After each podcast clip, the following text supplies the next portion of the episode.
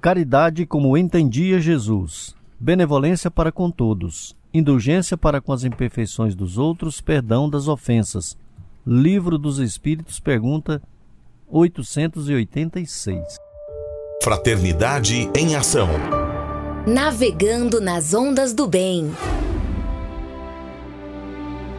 Olá, caro ouvinte. Começa agora o Fraternidade em Ação de hoje. Aqui é seu amigo Sebastião Ribeiro, que em nome do nosso Senhor Jesus terá a alegria de estar ao seu lado neste programa. Mensagens, entrevistas, músicas, vamos juntos refletir o verdadeiro sentido da caridade, conforme nos ensina Jesus, e através do livro espírita apresentar nossa contribuição para a melhora do mundo em que vivemos. Fique ligado na nossa programação.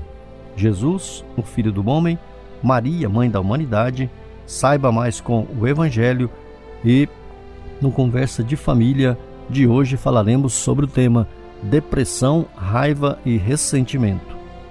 Este programa é uma realização do Centro Espírita Caridade o Caminho. Em tom maior, Sagres. Estamos com os nossos amigos Jonatas Procópio e Mônica Fernanda. Tudo bem, Mônica? Tudo bem. É mais uma vez a gente tem uma alegria imensa, né, de estar aqui novamente com todos os nossos queridos ouvintes. Jonatas Procopio, seja bem-vindo, Jonatas. É um prazer, Sebastião, mais uma vez estar no programa que Jesus possa estar nos abençoando, dando muita paz e alegria neste dia. Você quer aproveitar aí já para agradecer os nossos amigos? Agradecer o Roberval Silva, nosso amigo e companheiro aqui, né, que tem nos orientado, o Adair Meira, Agradecer todo o pessoal da, da rádio SAG 730, né, que tem nos apoiado. Agradecer também a Cléia Medeiros, o Evandro Gomes e a Letícia Martins. Francismar. Francismar lá de Itaberaí. Itaberaí. E o William Batista, né? Que hoje. A, Margarida também, né? É, e a Margarida, né? Lá do Caridade do Caminho. É, e o nosso amigo William também está ah, e conosco. O, nosso... Tô esquecendo Sim. do Justino, que tem propagado né, o nosso programa onde que vai, ele tem falado muito bem no nosso programa e tem dado audiência para nós. E o nosso convidado é nosso amigo William Batista. Tudo bem, William? Seja bem-vindo aí. Tudo bem, graças a Deus. Muito obrigado pela oportunidade aí de estarmos aí mais uma vez nessa Rádio Sagre 730. Vem aí a mensagem inicial e a nossa prece.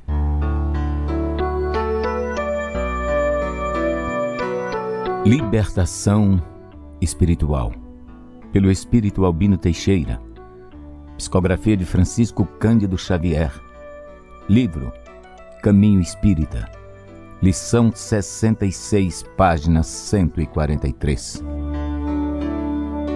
A criatura terrestre pode realmente aproveitar-se de leis que não subscreve, manobrar vantagens que não conquista, cruzar caminhos que não talha, habitar a casa que não levanta, comer o pão que não produz, trajar o fio que não tece, ampliar processos de reconforto que não inventa, colaborar na execução de programas que não planeja, utilizar veículos que não fabrica, medicar-se com elementos que desconhece. Todas essas operações consegue a pessoa humana efetuar ignorando muitas vezes onde o bem, onde o mal, onde a sombra, onde a luz. Devemos convencer-nos, no entanto, de que para libertar-se efetivamente diante da vida, a criatura terrestre há de raciocinar com a própria cabeça. Ninguém pode viver a toda hora com discernimento emprestado. Por isso que somos chamados na doutrina espírita a estudar, instruindo-nos, e pela mesma razão, advertiu-nos Jesus de que apenas o conhecimento da verdade nos fará livres.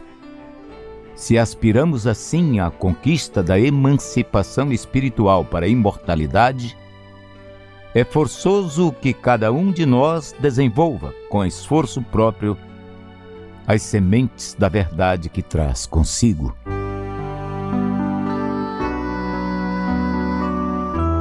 Querido Jesus, que a vossa paz, que o vosso amor permaneça em nossos corações.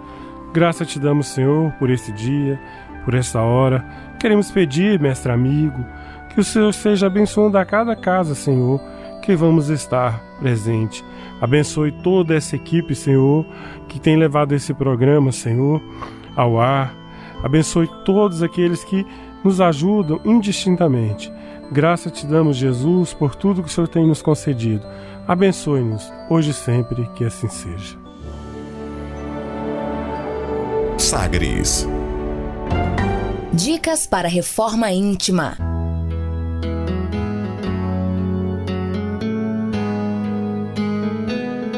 Amigo ouvinte, a reforma interior é a grande meta de todos nós que somos seres eternos. Para nos auxiliar, a editora Alta de Souza publicou a agenda Reforma Íntima para que, ao acordarmos e durante o dia também, tenhamos pequenos lembretes desse nosso desejo de melhora. Ouça agora algumas dicas do seu programa Fraternidade em Ação para nossa reforma íntima. Agenda de reforma íntima, reflexão e vivência em torno do Evangelho. Bem-aventurados sereis quando os homens vos odiarem, e quando vos separarem, vos injuriarem, e rejeitarem o vosso nome como mal, por causa do Filho do Homem. Lucas capítulo 6, versículo 22. Meta do mês: desenvolver o otimismo e combater o pessimismo.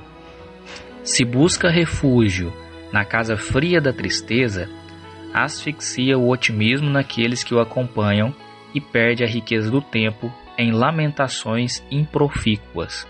Emmanuel, no livro Fonte Viva. Meta do dia: combater com intensidade o pessimismo, buscar manter atitude positiva perante a vida. Sugestão para sua prece diária: prece rogando ao anjo da guarda o combate ao pessimismo. Se você está interessado neste método para sua melhoria interior, conheça e utilize a Agenda Reforma Íntima. Ligue para a Livraria e Distribuidora Vantuil de Freitas no WhatsApp 98215 6037 98215 6037 e peça seus livros de reflexão, estudos e, acima de tudo, livros esclarecedores que auxiliam ao nosso equilíbrio interior. Fraternidade em Ação. O momento de crescimento espiritual na Sagres. Segundo Joana de Ângeles, todos precisamos de algo que nos auxilie a enfrentar com tranquilidade os problemas e a solucioná-los, a suportar as dores e superá-las, a compreender a necessidade das lutas e vencê-las, a manter o bom ânimo e não tombar em erros, foi pensando nessas questões que escolhemos a passagem evangélica de hoje no Saiba Mais com Evangelho segundo o Espiritismo, nosso amigo Djalma Freitas. Olá, amigos, irmãos, companheiros, que a paz de Jesus esteja em nossos corações. Dando continuidade ainda nos itens do capítulo 5, Bem-aventurados aflitos, Hoje a gente vai fazer, nós vamos fazer uma reflexão sobre a pergunta que Kardec faz. Será lícito abreviar a vida de um doente que sofra sem esperança de cura? Olha que o termo desde aquela época, né, e hoje bem mais atual, e sobre eutanásia, sobre o direito de morrer, né, outras pessoas fazerem isso, já era assunto para a época. E aí Kardec faz a, segunda, a seguinte pergunta: Um homem está agonizante, presa de cruéis sofrimentos, sabe que seu estado é desesperador. Será lícito pouparem sem alguns instantes, alguns instantes de angústia, apressando-lhes o fim? Olha, já a preocupação de Kardec naquela época, pessoal. Pois bem, vamos lá nas nossas reflexões. Deus nos deu a vida, nos otorgou a oportunidade e a Ele, somente a Ele, compete exclusivamente tirá-la quando Ele achar melhor. Portanto, não nos é lícito abreviar a vida de quem quer que seja sob qualquer pretexto. Pode, na última fração de segundo de vida que resta ao doente, que pode evitar-lhes séculos e séculos de sofrimento após a morte. Não nos compete tirar a vida de quem quer que seja, porque desconhecemos e não podemos prejulgar jamais os desígnios de Deus para cada filho seu. E sabemos também que a morte física não determina o fim do sofrimento. Nós, espíritas, somos convictos e temos a certeza da pluralidade das existências, que o corpo físico é apenas uma vestimenta momentânea. E Emmanuel ainda afirma lá no Consolador, na questão 108, que o homem não tem o direito de praticar, o caso, a eutanásia, em caso algum, ainda mesmo que seja demonstração aparente de medida benfazeja. Por mais que a gente sofra em ver o sofrimento de um irmão, não nos é direito abreviar essa vida. O sofrimento também, meus amigos, prolongado, às vezes a gente acha que está sofrendo, que não está trazendo benefício nenhum, mas esse sofrimento pode ser um benefício. Porque nada ocorre sem a permissão de Deus e sem a que ele tenha uma finalidade útil, e a gente tem que ter certeza que tudo está no controle do Pai. Esse sofrimento pode ser um corretivo indispensável para que o espírito que errou durante essa vida toda ou em outras se possa prolongar de acordo com a necessidade dele. Impedir que sofra aos nossos olhos é tirar-lhe a oportunidade de regenerar perante o Pai. A agonia prolongada pode ter finalidade preciosa para a alma e a moléstia incurável pode ser um bem como a única válvula de escoamento das imperfeições do espírito em marcha para a sublime aquisição de seus patrimônios da vida imortal. Isso está em, em O Consolador também. Portanto, é válido sempre prolongar a vida de um doente desenganado. E este é um dever de mais legítima caridade: é permitir que sua aprovação se cumpra até o momento em que Deus achar e prover o final. Existe também a possibilidade de o doente, no momento último de exalar seu último suspiro, reanimar-se e recobrar, por alguns instantes, as suas faculdades, né? É, encontrar em si, entrar dentro de si, reconhecer e os seus erros, os seus equívocos.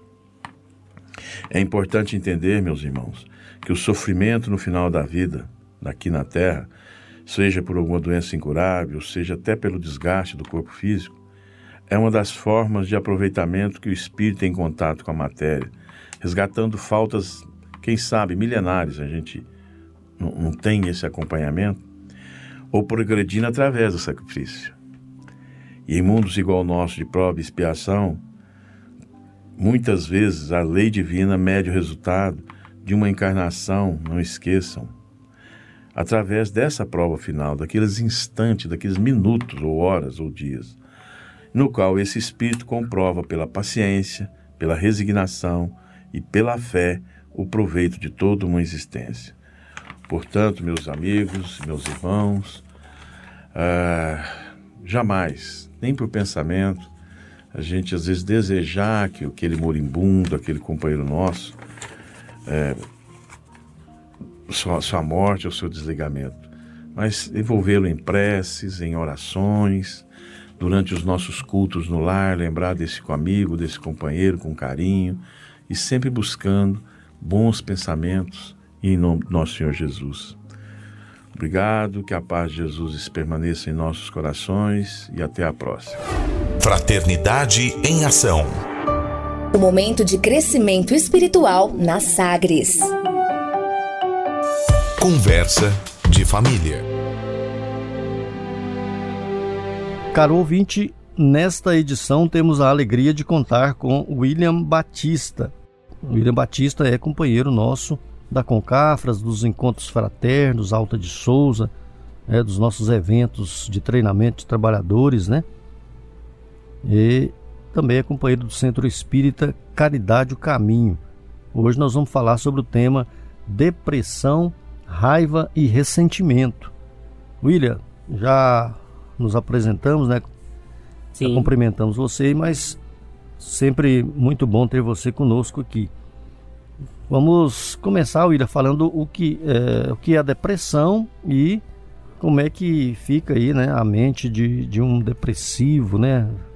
É interessante que é, Sebastião sempre lembrar da passagem de Jesus em que ele fala, né, da questão que nós temos que ter muito cuidado com aqueles sentimentos que desenvolvemos pelos nossos próximos, pela pessoa que está à nossa volta, por aquilo que nós estamos é, desenvolvendo pelas pessoas à nossa volta.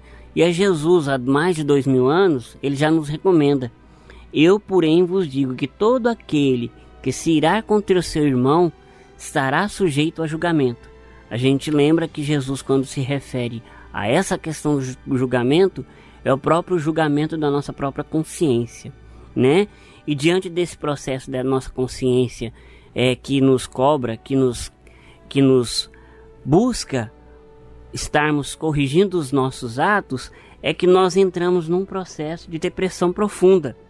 Então, Isaías Claro, no livro Depressão, Causas e Consequências, Sebastião, Jonas, Mônica e querido ouvinte, ele relata o seguinte: que é uma tristeza profunda e prolongada, é um abatimento moral ou físico, é uma letargia. Traduzindo isso para a nossa linguagem, é como se nós estivéssemos parados no tempo, nós não quiséssemos mais agir, né? E os espíritos nos colocam que é, em poucas palavras, é uma tristeza profunda e prolongada, né?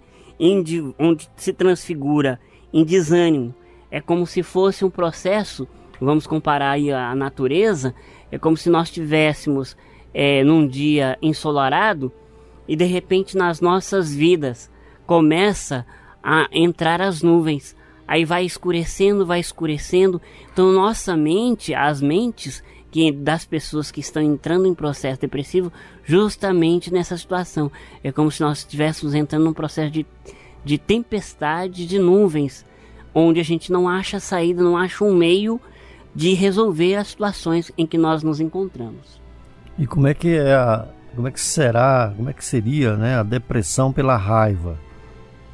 A depressão pela raiva. Essa é uma situação em que nós começamos a trabalhar isso, como a gente próprio falou. A partir do momento em que trocamos algumas conversas com algumas pessoas as pessoas já nos trazem algumas expressões, algumas situações em que a gente já vai desenvolvendo a cólera, né? E que é punida pelas suas próprias consequências. E segue-se aí o mal que nós trazemos para nós. Em suma, é a cólera que nos traz o processo do início da própria depressão, né? É, inclusive no Evangelho fala, né, William, que a cólera tem um capítulo lá do, aliás, um item do capítulo 5, é, não é do capítulo é do capítulo 9, né? Do Evangelho segundo o Espiritismo, que fala lá o item 9 sobre a cólera. Tem até essa frase importante, né, que sempre nós lembramos de ler, é, que em suma a cólera não, exclui, não exclui é, não exclui certas qualidades do coração, mas impede que se faça muito bem e pode levar à prática de muito mal.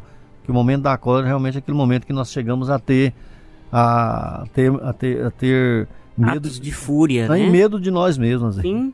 É. é, muitos, muitos estudiosos, muitos filósofos falam aí que se a gente se olhasse diante do espelho nesse momento, nós teríamos medo de nós diante da situação em que nós nos encolerizamos, nós estamos no processo da revolta, da ira, né, da raiva em si, porque nós nos transformamos praticamente em monstros, né? Tudo aquilo que está represado dentro de nós com relação à, raiva, nós naquele momento a gente põe para fora, a gente joga o que tiver na mão, a gente joga as coisas que fizermos, a nossa voz se transforma e nós nos transformamos. Até se brincar, a gente pode usar a expressão até de se brincar, a gente vira até o Hulk.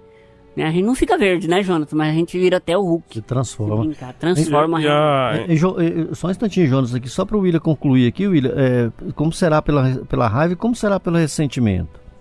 Então, aí que vem da raiva, vem pós situação da ira que nós possuímos. Depois que passa o primeiro momento, o susto daquilo que aconteceu, que aquela pessoa fala aquilo para nós, nós vamos assumir o processo de que, que eu fiz com aquela pessoa. É onde nós vamos entrar no ressentimento. Porque aí nós vamos ter o remorso. O remorso daquilo que nós estamos fazendo. Poxa, por que, que eu fiz aquilo com aquela pessoa? Por que, que eu despertei para aquela pessoa esse sentimento de revolta, essa raiva? E aí, muitas das vezes, aparece para nós, caro ouvinte, o orgulho, o nosso egoísmo, que nós não vamos dar conta de pedir perdão por aquele momento de cólera que nós tivemos. O que muitas das vezes nós precisamos de modificar esse processo para que esse ressentimento não se torne depressão. É onde que vem a sequência de ações, né, Sebastião? Sim. Primeiro você se encoleriza, fica com raiva, fica encolerizado, transforma todo o ambiente onde você está à sua volta em tumulto, em tempestade, em problema, e depois, a hora que passa, a hora que esfria o sangue, como diz no popular, a hora que você acalma, você vai ver as consequências dos seus atos. Só que aí muitas das vezes nós pensamos que é tarde. Ah, eu não, não dou conta de voltar para aquela pessoa e pedir para ela. Aí vem o ressentimento. Por que, que eu fiz isso?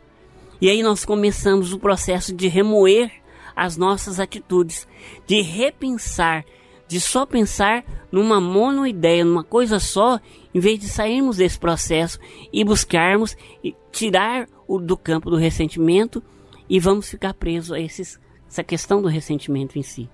Isso aí, né, William, provoca é, é, não só para a pessoa é um, um, um malefício, mas é, é a, a, vibração para aquela pessoa que você fica com raiva, fica encolorizado, fica muito forte, né? Sim. E aquilo lá é, é, volta para você mesmo, né? Porque quando a gente faz um mal e quando você pensa um mal, quando você fica com raiva de alguém, você volta para você mesmo daquilo que você fez, né? E por isso que muitas vezes a pessoa é, é ela, ela comete atos, né? Que muitas vezes é, é prejudicial ela mesma, né? Como até o suicídio, né? Que a pessoa fica com aquele negócio que ela ela fica com tanta raiva da outra pessoa, ou fica com tanta raiva de tal situação que traz para ela e não dá conta de trabalhar essa essa essa dificuldade de sair disso, de, de amenizar, de, de pensar que vai ser melhor no dia de amanhã, que pode ser diferente, né?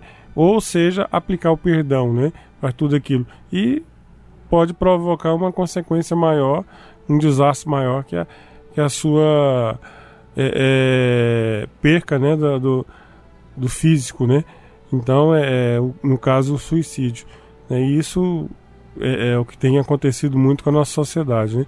Muitas vezes ele não passa para frente aquilo que ele está sentindo, mas também fica dentro dele e provoca uma coisa pior.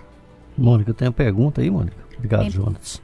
Chegou a pergunta aqui de Rio Verde, Adriana, que está sempre conosco. Um grande abraço para toda oh, a comunidade pra... de, de, Rio Verde que está sempre nos auxiliando.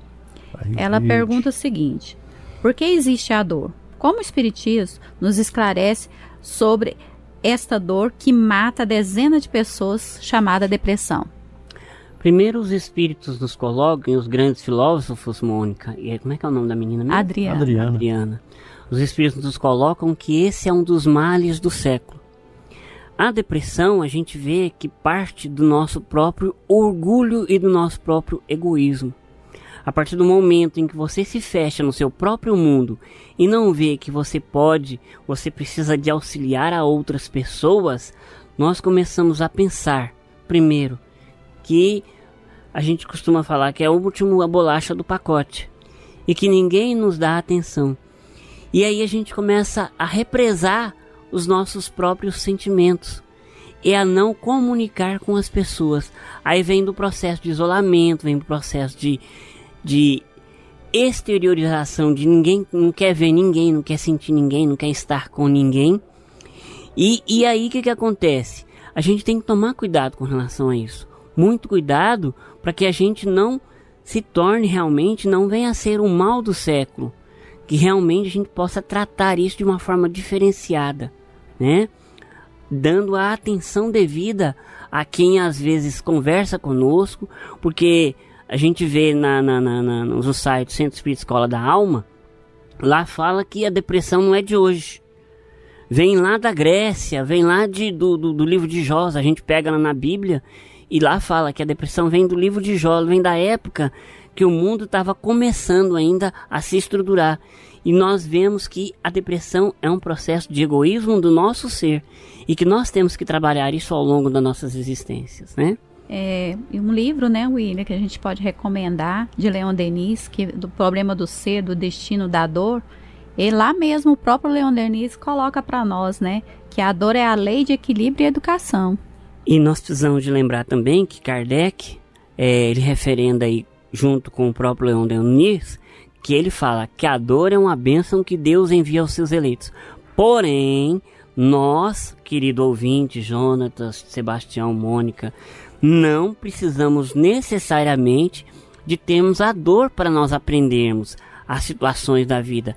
Porém, chega um momento em nossa vida que as nossas existências são necessárias a gente passar pela dor para que a gente aprenda a entender que nós não somos sozinhos no universo, que nós precisamos de outras situações de aprendizado em nossas vidas para que a gente possa crescer moralmente e intelectualmente. Ah, mais um ouvinte aqui. Pois não, pois não. É, é Yasmin mandando lá. Ela fala para um grande William. abraço para jovem Yasmine. É, manda pro, fala pro William aqui, William. Considerando, então, a depressão como mal do século, né? Como as casas espíritas vêm trabalhando essa temática?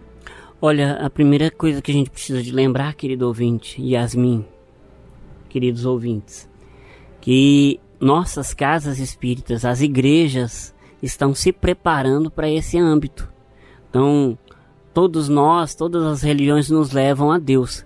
Então as nossas casas precisam se preparar no sentido do tratamento espiritual, do acolhimento, acolhimento ao jovem, ao adulto, ao idoso, porque nós vemos que a depressão não atinge só uma pessoa, ela atinge desde a criança, desde o jovem, desde o adulto até o mais idoso. Então, em pesquisas recentes, a gente vê que a depressão está de uma forma geral, generalizada na humanidade. E nós precisamos nos preparar. As nossas casas espíritas têm todo o amparo através do tratamento espiritual, através do tratamento do apoio espiritual que nós temos nas nossas casas, tratamento da, dos obsessivos, das leituras, das conversas com o jovem, mas nós precisamos lembrar também, querido ouvinte, não basta só a parte espiritual no tratamento da depressão. É necessário que nós busquemos um psicólogo e um psiquiatra, que muitas das vezes as pessoas pensam que psiquiatra é só para pessoas doidas. Não é, querido ouvinte. Pelo contrário. É necessário que nós é, trabalhemos a questão dos humores, das energias, do, do, do, momentos de depressão também, como afirmam os nossos autores que a gente trabalha dentro desse processo, são situações, a depressão também são situações em que determinados hormônios faltam no nosso sistema é, cerebral, no nosso sistema do corpo físico, onde nós precisaremos tomar remédios orientados pelos especialistas da área, né? psicólogo, psiquiatra, para que a gente possa nos equilibrar. Não basta só irmos ao aspecto religioso, é necessário tratamento. Nós temos a casa de Eurípides, né, Sebastião? É, tem o Sanatório Batuíra, tem outras casas também que trabalham essa questão específica. Mas é necessário que nós conjuguemos os dois tratamentos, o religioso com o, a medicina haja visto o próprio Francisco Xavier em um dado momento que ele estava passando por um processo de por um problema de saúde e a mãe, irmã dele o questiona, mas você trata tanto com tantos mentores, com tantos espíritos, e você e esses mentores seu não vai tratar? O Chico alerta para ela, olha, Deus colocou a medicina na terra para cuidar dos nossos corpos, então nós precisamos de cuidar do nosso corpo, assim como também o centro espírita, as igrejas, as religiões tratam o nosso espírito é um fato importantíssimo, né, o, o William, sobre essa questão. E a ouvinte é, o nosso, aliás, nosso ouvinte aqui, Vitor Hugo de Rio Verde, abraço de novo para Rio Verde, que é outro jovem. Acho interessante, né? Porque é importante a participação do jovem, porque hoje a, a sociedade, da forma que, que vem, a gente percebe. Então ele pergunta o seguinte: quais as causas e consequências? Bom, a gente vai buscar aqui. Primeiro a gente vai lembrar. Nós vamos fazer aqui um breve intervalo. Essa pergunta aí você vai responder logo após aqui. Sim. Nós estamos falando aqui com o William Batista, nosso companheiro do Centro Espírita Caridade Caminho. Nós vamos responder, viu, Mônica, para o nosso jovem aí de Rio Verde logo após o nosso intervalo.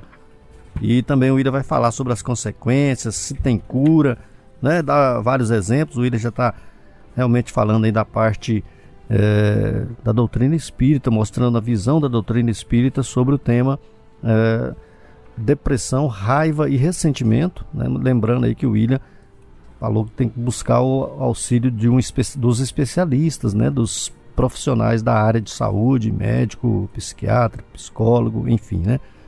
Mas estamos trazendo a contribuição da doutrina espírita também para auxiliar nesse tema: depressão, raiva e ressentimento. E as outras Nós... religiões também contribuem com isso, né? Exato. Só a doutrina espírita não. Amigo ouvinte, faremos um breve intervalo, ouviremos uma mensagem e uma bela música. Convidamos a você, ouvinte, para aprendermos um pouco mais sobre Jesus, o Filho do Homem. Jesus, o Filho do Homem.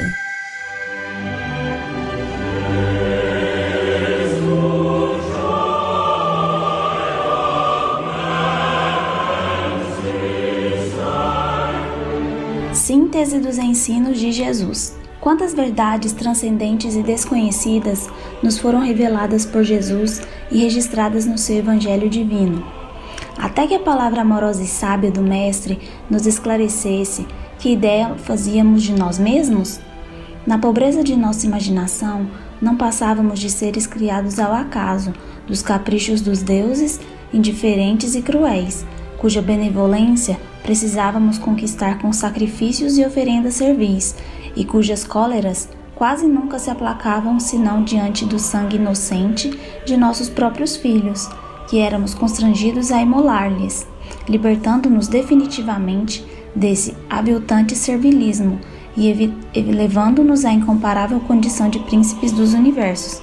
Jesus nos revelou a amorosa paternidade do Deus eterno e único, conscientizou-nos de sua onipotente bondade, de sua misericórdia e infalível justiça, de sua presença onímoda e perene, ensinando-nos a elevar até Ele a força do nosso pensamento e a confiar com filial devoção na sua infatigável providência.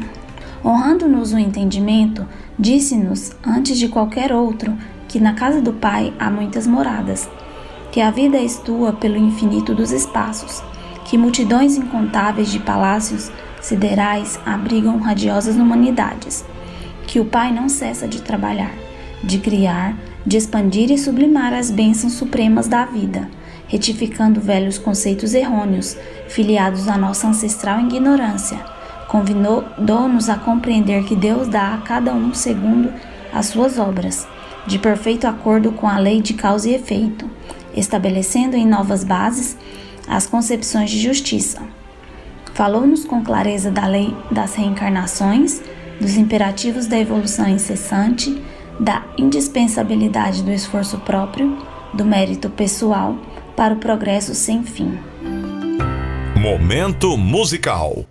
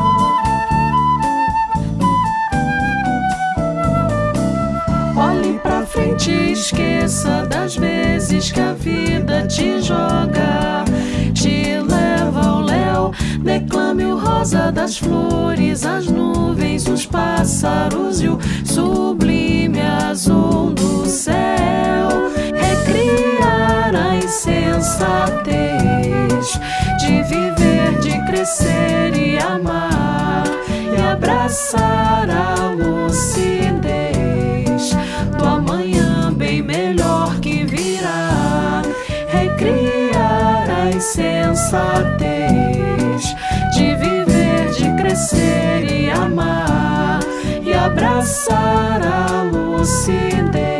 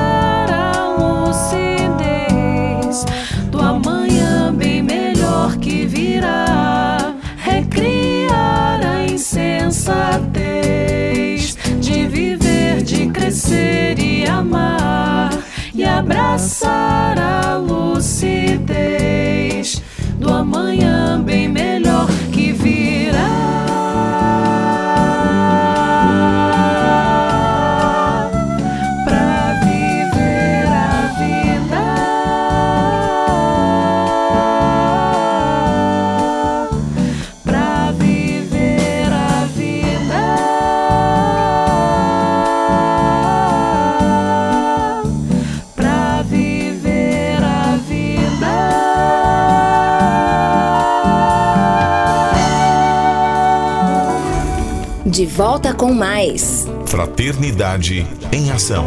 O seu momento de crescimento espiritual na Sagres.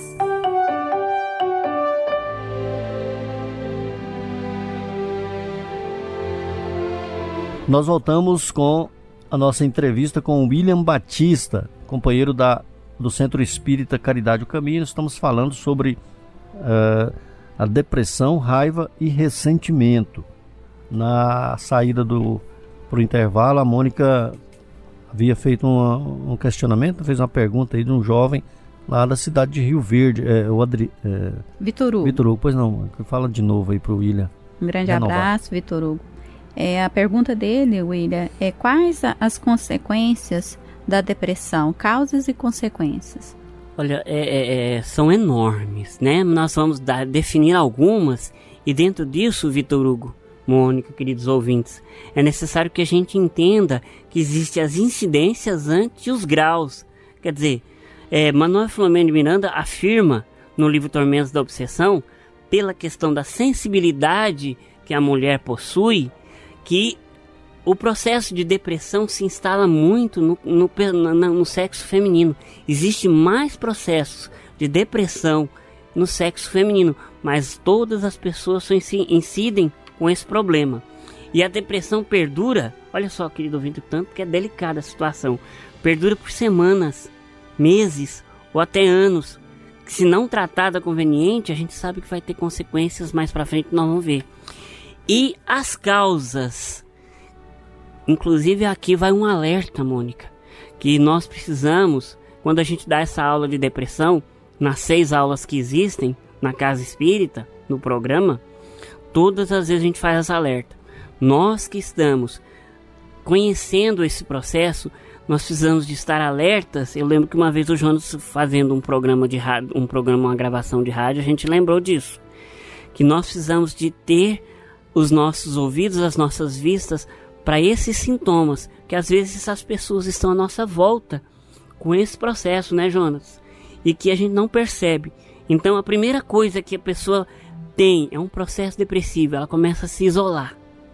Começa a pensar distante, tá longe. Aí vem uma imaturidade psicológica, de raciocínio, não dá conta de resolver suas próprias situações de coisas mais simples para ele resolver, ele já não consegue resolver. Vem as causas, o comportamento materialista.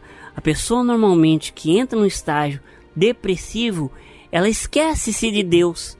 Ela só pensa que existe essa vida e que nós precisamos lembrar que existem outras coisas além.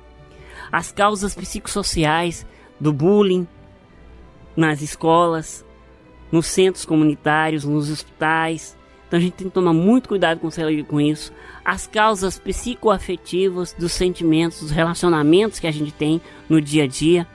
As causas socioeconômicas, financeiras, que de repente você entra no processo de perder o financeiro, perder o dinheiro e pensa, acabou, não dá mais.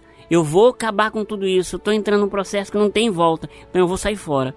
Enfermidades orgânicas, principalmente as terminais que a gente vê, às vezes a pessoa está num processo de cura de alguma determinada doença que a pessoa pensar, não vou, vou, vou acabar com isso antes de eu ter sofrer. Mas aí a gente lembra que são meios de nós nos melhorarmos. Aquela questão que nós falamos anteriormente no bloco anterior. A dor é uma bênção que Deus envia às criaturas para que nós possamos nos melhorar. Substâncias entorpecentes, as drogas, o álcool, esse processo todo. Enfermidades orgânicas e aí as consequências, né? Suicídio e as tragédias várias que nós vemos aí. Então, são causas e consequências que nós temos que ter muito cuidado com isso. São sintomas que nós precisamos de estar à nossa volta observando o que as pessoas estão nos falando, porque às vezes através de um olhar, através de um gesto, através de um falar, através de um questionamento, a gente vê que as pessoas estão passando por um processo depressivo desse. E as pessoas estão muito carentes de uma conversa, de um bate-papo, de um contato físico mais, né? Então a gente precisa de ter essa atenção com as pessoas. Ok, o Jonathan, o Eurípides Mendes está nos ouvindo aí, um abraço para o Eurípides Mendes, a Kênia lá do Goiânia 2, sua amiga também, né, Jonathan? É, a Kênia e é. a comunidade espírita lá é muito forte, onde ela, onde ela está no Goiânia Guanabara, 2. Guanabara, no Goiânia 2, né, do Goiânia 2. A Jaci lá em Aparecida Rio Doce. É, Exatamente. O seu Josias e a Dona Vera Itaberaí. Mas, Jonatas, por favor, é, uma pergunta aí. Não, é só é, é, perguntar uma coisa, William. Isso tudo que nós vemos hoje, porque você falou que a depressão é, é, é mais feminina, né? É, é mais feminina que Manuel Filomeno de Miranda que fala isso, né? Na, na... da obsessão. O público, é, feminino, é, o público feminino. É, um público feminino. Mas hoje também, é, é, ele, ele, quando foi escrever esse livro, era um tempo. Hoje é outro tempo. Mas você não acha que tudo isso hoje, é, essa depressão, porque nós temos até criancinha, né, é, pequenas, né, que tem depressão. Você não acha que isso está faltando a, a família trabalhar muito Deus e Jesus nas casas? Sim. Inclusive, é quando você pega uma criança em que ela está distante, você já observa a falta de amor dela, falta de você, igual nós estávamos falando agora há pouco. Se você reúne dentro de casa as luzes do Evangelho do nosso Senhor Jesus Cristo, volto a afirmar, independente de religião, porque nosso Senhor Jesus Cristo não trouxe nenhuma religião. O que nos foi favorável para nós nos melhorarmos aqui hoje é a doutrina espírita, mas todas as religiões contribuem para a formação do ser humano de uma forma diferenciada, cada um de acordo com a sua realidade. Então, hoje, quando você adentra um, um local de tratamento de psicologia, como nós temos alguns casos que a gente visita, nós vemos que a criança está carente de um bate-papo, Um de diálogo, falar sobre né, Jesus, de um diálogo, né, Mônica, né, Jonatas, né, Sebastião. Então, é principal que dentro dos nossos lares nós fundemos a base do amor, da fraternidade. Porque aí a partir do momento onde você tiver o seu tempinho para estar tá ouvindo o seu filho, muitas coisas vão ser evitadas no futuro e até um processo desse de depressivo vai ser amenizado e não vai acontecer esse processo dentro de casa. Então a base de tudo é o diálogo, acima de tudo. Não podemos esquecer disso. Um abraço aqui, Jonas, antes de você fazer mais um questionamento com o William, para a dona Terezinha, para o Rony, para a Luciete para o Jânio, na Vila Operária, para uh, o Edivan, a Nelito, o Frank a Ana Júlia, lá no Fim Social, e Maria Lourença, para a dona Elisa, o Douglas, a Nara, os filhos Lucas e João Vitor, e também para uh, o Zé Hamilton e a Tânia, lá no Hugo de Moraes, para a dona Belmira e para Fernanda na Vila Santa Helena. Um abraço para todo mundo aí. O Jeová da Força e o, o Deus Dete a Genesi. Um abraço e o Tiradentes e a Sandra também. William, é, nós temos é, na doutrina espírita, nós trabalhamos muito o antídoto né, é, contra isso, né, que é o culto do evangelho lá, porque entra no que você falou. O culto do evangelho lá, ele, ele, ele traz tudo isso, né, porque ele traz a palavra, ele traz o diálogo, né, ele traz toda essa harmonização da família, né? Então, assim, é, a partir do momento que você começa a praticar o culto do evangelho lá, você tem esses momentos de, de sentar numa, num, num lugar tranquilo e estar falando com a família, né? E tem para todas as idades, né? Você tem condição de trabalhar o culto para criança de 5 de, de cinco anos, de 3 anos até o, os mais velhos, né? Então isso é muito importante e isso é, um, é uma vacina muito importante que nós devemos usar no caso da contra a depressão. Justamente. É, nós precisamos lembrar que entra aí dentro de todas as terapias que nós precisamos de fazer dentro da nossa família. Primeiro, a escola da alma, o nosso lar.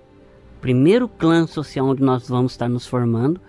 É, como diz é, Ney Lúcio no, no livro, é Jesus em casa.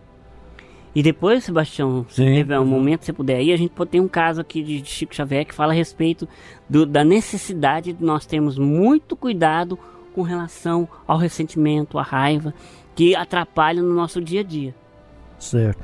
O William, William Batista, que é do Centro Espírita Caridade do Caminho, nós falamos sobre a depressão, a raiva e o ressentimento. Um abraço aqui, William, para o Jean e a Sandra lá em Itaberaí, para a Cleide e para o Zé Carlos em Campinas, para Rafael do Sebastião ali também em Campinas. E para o William Barros, seu xará, Dona Sim. Márcia e Dona Bárbara e seus filhos ali, todos Abraço os companheiros que nos ouvem ali, o Lazinho lá no Nova Esperança, juntamente com o Rodrigo. William, é, pois não, William, o, o, caso do, da raiva, ressentimento e depressão. Sim. Então é o seguinte, o Chico Xavier estava num processo em que ele é, tinha uma cachorrinha, um cachorro muito bonitinho e que toda noite ele preocupava em limpar o quarto da sua, da, daquelas coisas que o bichinho normalmente faz, né? Que a gente fica até incomodado com isso, né? E, e há muitos anos esse cachorrinho tinha essa situação que ele chegava do centro espírita de madrugada, ele tinha preocupação de limpar. E ele tinha uma vizinha que ficava preocupada com ele que de todo dia ele limpar esse cachorrinho, essas fezes do cachorrinho. Aí que aconteceu um dia que o Chico chegou da reunião lá do centro espírita, o cachorrinho abanou o rabinho para ele, de uma hora para outra o cachorrinho morreu. O Chico ficou ressentido com aquilo. Passado um tempo, eles enterraram o cachorrinho, tudo belezinha. A irmã dele virou e falou: Olha, eu queria te contar um fato. Você sabe que o seu cachorrinho não morreu de velhice, né? Ele, como assim não morreu de velhice? O que, que aconteceu? Ela relata que a vizinha, incomodada que todos os dias o Chico chegava do centro espírita tarde, de todas as atividades que tinha desenvolvido, ainda ia limpar o quarto, ia tirar as coisinhas sujas do cachorrinho, a vizinha tinha dado veneno. Aquilo, o Chico começou a desenvolver uma raiva, um ressentimento com relação à mulher. Os dias se passaram, tal, o Chico começou, continuou a sua vida cotidiana todos os dias. De repente, Emmanuel vira para ele e fala: Olha, você vai ter que mudar essa atitude sua. Que atitude? O que está acontecendo? Essa raiva que você está sentindo dessa senhora. É como assim eu estou sentindo raiva? É porque você não perdoou ela do coração e essa raiva e esse ressentimento que você está tendo dentro de você está atrapalhando você continuar suas atividades. Ah, mas como que eu vou fazer para tirar essa raiva dele, esse ressentimento? Você vai ter que fazer alguma coisa de bom para ela.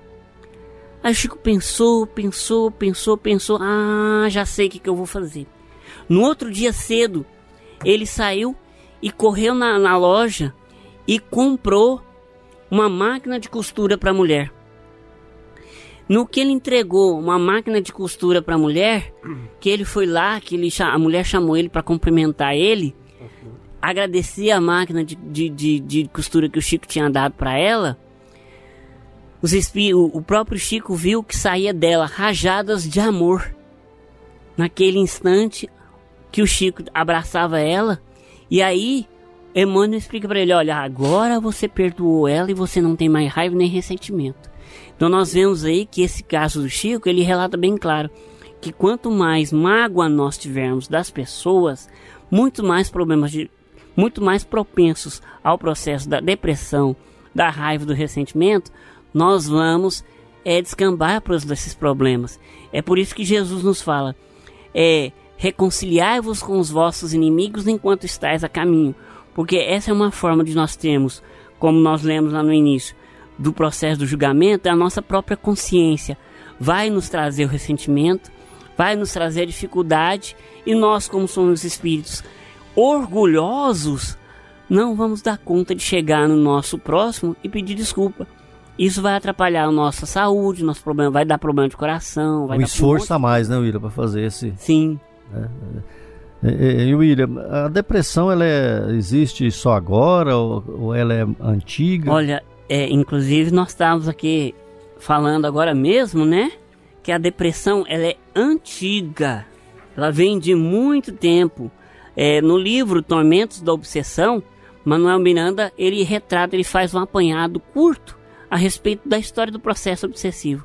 Na Grécia Antiga já vinha, na era dos deuses, os seres humanos já tinham processo. Lá no século IV, as referências feitas por Hipócrates, um filósofo, no século II a.C., Galeno já falava da questão dos hormônios e dos humores, né? Só que naquela época não tinha, né, Mônica, a questão do tratamento químico, do tratamento com psicologia que nós temos hoje. Na Bíblia, no livro de Jó, ele fala a respeito disso, e nós vemos hoje, atualmente, é, grandes e grandes criaturas sofrendo com essas consequências. Mas aí a gente lembra que tudo tem tratamento, tudo tem auxílio.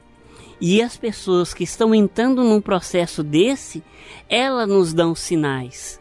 Elas nos vão mostrar que ela quer socorro, que ela quer conversa, que ela quer diálogo, que ela quer orientação. Inclusive a Mônica está com um livro ali, né, Mônica? Que seria interessante a gente falar até a respeito desse livro.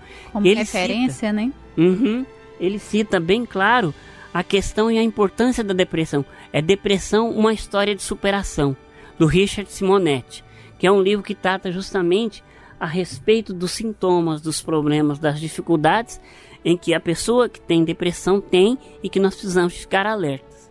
William, pode. Pois não, pois não. Tem três ouvintes aqui, eu vou fazer um resumo, que acho que o assunto é o mesmo. Então, em agradecimento a Itaúsu, Maria de Fátima, que ela pergunta quais contribuições que o Espiritismo pode ajudar nos tormentos da alma. Agradecemos também Goianésia com a Cleusa, que ela pergunta: o tratamento espiritual na casa espírita pode auxiliar no, no, na depressão? E nosso querido ouvinte, meu tio lá de Itaberaí, Valdomiro, participando pela primeira vez. Um grande abraço, que ele pergunta um abraço o Valdomiro, um grande abraço. Abração, estamos com saudade. Como a prece e a fluidoterapia pode ajudar no combate da depressão. Então, eu creio que o assunto é o mesmo, né? Tudo referente ao tratamento. Veja bem, é, nós estamos tratando aí justamente a respeito da importância de mudança das nossas atitudes perante o ser humano. Quando antes que a gente falava lá na Grécia Antiga, em Hipócrates, que a gente falava desses grandes filósofos, o, o ser humano não acreditava, ou se acreditava era tabu na vida após a morte. É, Jesus nos recomenda, e o próprio Evangelho segundo o Espírito diz, nos fala, que Moisés trouxe a amostragem de um Deus bravo, severo, devido a que a humanidade precisava de um Deus severo e bravo. Jesus, no seu contexto de trazer a amostragem de Deus, ele nos traz a amostragem de um Deus de amor. E Kardec, no Evangelho segundo o Espiritismo, e o próprio Espírito da Verdade relata lá, que o Espiritismo veio trazer, veio levantar a lápide dos túmulos, veio fazer com que nós possamos entender as dores humanas do ser humano. Então, qual que é o primeiro processo de contribuição da doutrina espírita para nós que temos processo de depressão? Primeiro nós vamos entender de onde eu venho, para onde eu vou, por que, que eu estou passando por esses problemas. Como a gente vê em outras aulas, nossas consequências do nosso processo de, de depressão muitas das vezes não tem origem aqui, é de outras eras. Então nós vamos começar a entender. Aí nós vamos ver a contribuição da doutrina espírita dentro desse contexto, querido ouvinte, que ele vai esclarecer, ele vai tirar o véu da letra, ele vai nos clarear e nos mostrar que nós precisamos caminhar no sentido de, primeiro, ouvirmos o nosso próximo. Aí entra o centro espírita no papel. Nós temos o trabalho da triagem, da, da evangelioterapia Através do Evangelho, nós vamos começar a nos auxiliar. E se o processo da depressão vier para um, para um meio obsessivo, tanto nós como aquele que está tentando levar-nos a um processo de suicídio ou qualquer outra consequência que venha trazer essa depressão, nós vamos ser evangelizados. E aí vem a prece, como já foi falado, o próprio companheiro que falou aí na prece já é, sabe que o fluido, a energia, a mudança de nosso raciocínio, da forma de nós pensarmos, já, já é um auxílio. Aí nós vamos buscar o estudo através dos livros das boas obras, igual nós citamos agora há pouco mesmo, as leituras edificantes, mudando a nossa sintonia.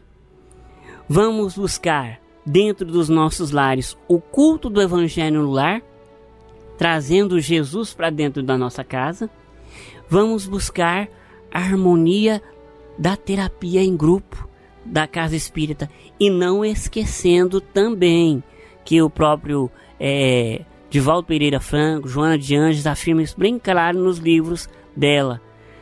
É necessário que o depressivo, que a pessoa que esteja entrando em estado de depressão, trate o processo com a medicina da terra, a medicina humana, né? Bem, Ira, uh, Ira Batista, companheiro nosso do Centro Espírita Caridade Caminho, está trazendo para nós aí depressão, raiva, ressentimento, um bom assunto aí para todos nós que estamos preocupados aí com essa, né, com, esse mal do século, com esse mal aí que nos assola, né? grande abraço aqui, Mônica, para Pedro e a Cintia, seus filhos Duda e Mateus, o seu Araldo Borges lá na chácara Lagoa Velha, em Itaberaí, e também o professor Carlos Dias em Campinas. Um abraço para o seu Carlos Ferreira, a dona Belina e a Nirlene, o João Amância Zilmene e o Zé Pereira e Dona Maria de Lourdes. Ô, Sebastião, vou é. aproveitar é. que você falou aí da fazenda lá em Itaberaí, vou mandar um abraço também para Maria José na Fazenda Barreiro. Puxa, um abraço. Ela pede também, ela entrou em contato conosco, pedindo para convidar para o encontro fraterno, que é dia 24 e 25 de agosto, na Fazenda Barreiro. Sim, Está é, tá acontecendo já, né? Já está acontecendo aí esse encontro fraterno. O Jonatas, algum abraço aí para nós encerrar? O, o, nós vamos falar é. tchau pro o Ira tá conosco aqui sempre, né? Nosso companheiro, nosso amigo aí, que também faz programa de rádio conosco aqui. Mais alguma coisa com o William? Mais alguma consideração? Um ele esclareceu bem, né, sobre o tema. Assunto muito interessante, e, né? Interessante. E dizer que a que as pessoas fiquem alerta, né, e que os familiares, né, quando a pessoa não tem como procurar, que as pessoas mesmo procurem, né, a casa espírita, como o William bem falou, a religião que a pessoa tá, né, e procure ajuda, né? Que eu acho que um dos antídotos melhores para tudo isso é Deus. Exatamente. Ficou satisfeito aí, Mônica? Tem mais alguma coisa? É, só um abraço para os que contribuiu, né? Que acho que a gente fica muito feliz. E o William, lembrando, né, William, que quem quiser entrar em contato entrar no Facebook da, da do Caridade Caminho, lá vai encontrar também uma palestra, né? Falando palestra. sobre esse assunto. No Facebook do Centro Espírita Caridade Caminho. William, mais alguma coisa que nós não, não falamos, não perguntamos aqui, que você gostaria para nós encerrarmos nosso bate-papo aí, nossa entrevista? Sim, é, tem uma frase que nós não podemos esquecer jamais de consolidar ela nos nossos corações. Sim. Diante do processo de depressão. Certo. E que essa frase a gente tem que carregar para as nossas vidas eternamente. Então ele fala o seguinte: Vinde a mim, todos vós que estáis aflitos e sobrecarregados, que eu vos aliviarei. Tomai sobre vós o meu jugo e aprendei comigo, sobrando e humilde de coração, e achareis repouso para as vossas almas, pois é suave o meu jugo e leve o meu fardo. Então é uma frase do nosso Senhor Jesus, né? De Mateus, é, de Nosso Senhor Jesus, que está no Evangelho de Mateus, capítulo 11, versículo 28 e 30, em que nós temos que lembrar que todas essas terapias, tanto a material como a espiritual, só funcionam com Ele, não tem outro caminho. Nosso caminho é Jesus, né, William? Sim. Muito bem. Um grande abraço, meu amigo William Batista, do Centro Espírita Caridade o Caminho e dos eventos, né, dos congressos, dos encontros fraternos, Alta de Souza, por todo o Brasil e pelo mundo. O Ira já foi fazer palestra até na, na América Central, né, Ira? Lá na Salvador. São Salvador, a Concafras de São Salvador. O Ira esteve lá levando os conhecimentos aí da doutrina espírita. Encontro fraterno, é, Concafras foi em Honduras. Concafras em Honduras, é, e Encontro Fraterno em São Salvador. Bem, obrigado ao nosso amigo William. Só para encerrar aqui, faltou dar, mandar um abraço aqui para Valquíria lá em Campinas e para Deus Lene no setor universitário e para o Marcelo, lá em Primavera do Leste, no Mato Grosso. Grande abraço, viu, Marcelo? Bem, nós estamos chegando ao final do nosso programa. Foi muito bom aí estar na sua companhia, queridos amigos, queridos ouvintes. Esperamos contar com você na nossa programação. Acompanhe a mensagem de encerramento e continue ligado na Sagre 730. Obrigado, amigos Fiquem todos com Deus. E nós convidamos a você para ouvir agora histórias e experiências de um espírito compromissado com a evolução do nosso planeta. Maria, Mãe da Humanidade. Maria, Mãe da Humanidade.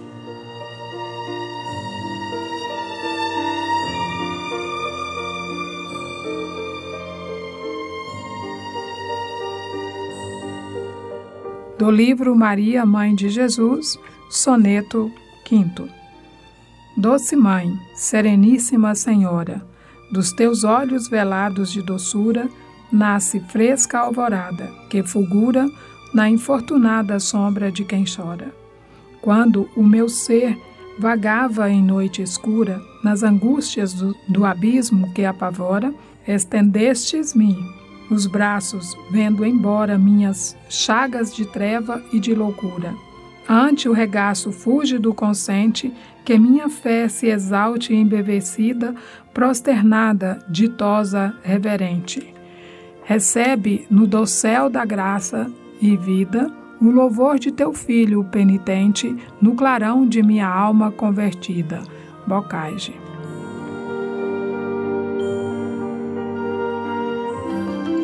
Momento musical.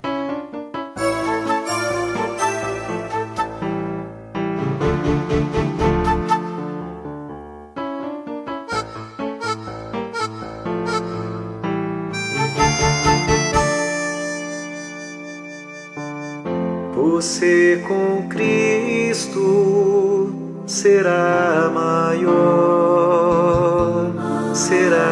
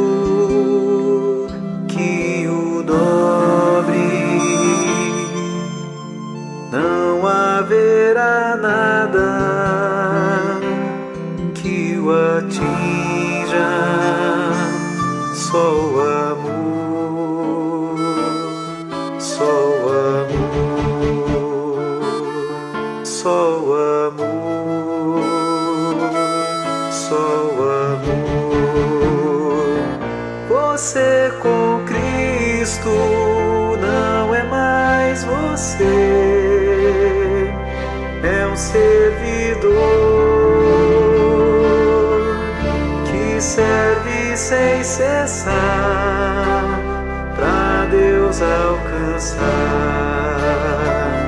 Você com Cristo não é mais você, é um servidor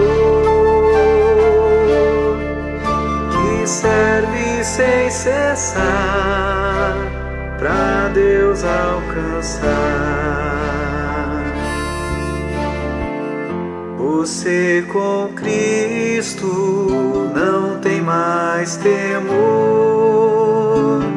não fica só. Você com Cristo será melhor.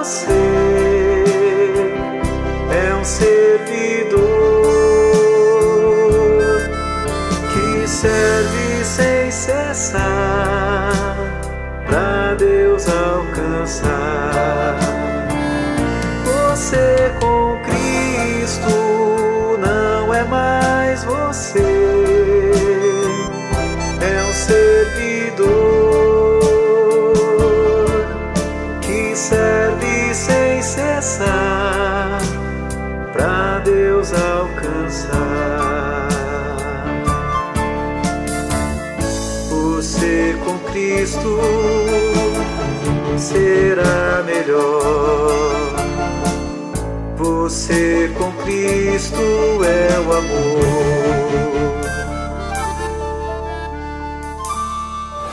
Fraternidade em Ação.